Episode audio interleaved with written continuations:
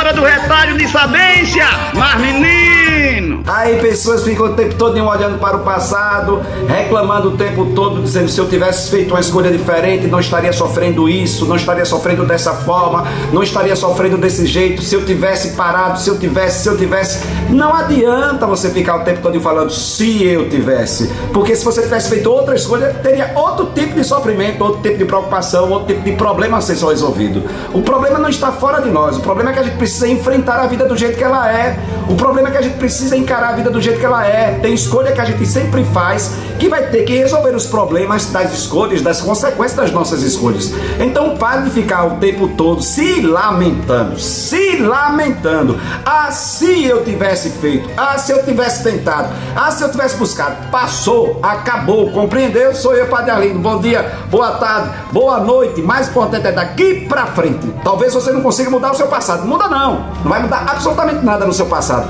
Mas você pode mudar a sua trajetória e o seu futuro se você parar de ficar e se. Entendeu? Mas menino, show, show, show.